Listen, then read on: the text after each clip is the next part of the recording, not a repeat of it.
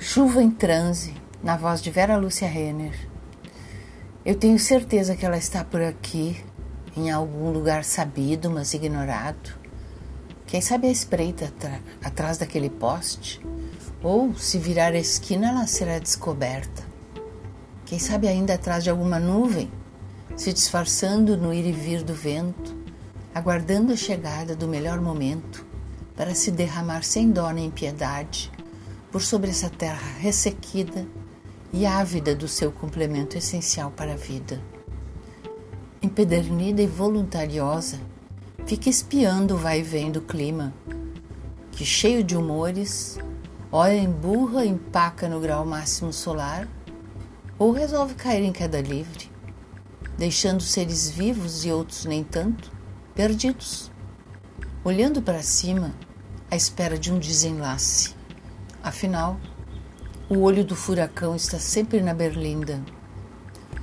De certo modo, o preparo é intenso, uma vez que se ausentou por um período voluntariamente e agora deseja retornar ao ponto correto de sua glória, corrigindo o clima encardido e ressequido.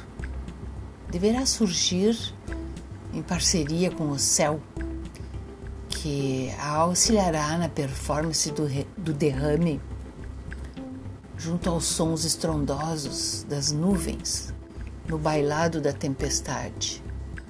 Fico olhando para todos os lados, aponto o nariz para cima e para baixo e busco sinais característicos da tempestade sem encontrá-los.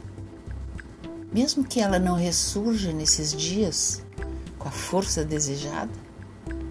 Gosto de imaginar a apoteose de sua entrada nessa estação seca e posso sentir em minhas narinas o vento gelado que a envolve em seus braços como se fosse um choro repentino se derramando por sobre a natureza, que, emocionada, responde com verdejante entusiasmo. A saudade de se derramar regularmente cessará assim que a garoa se fizer presente, como se fosse um choro convulsivo.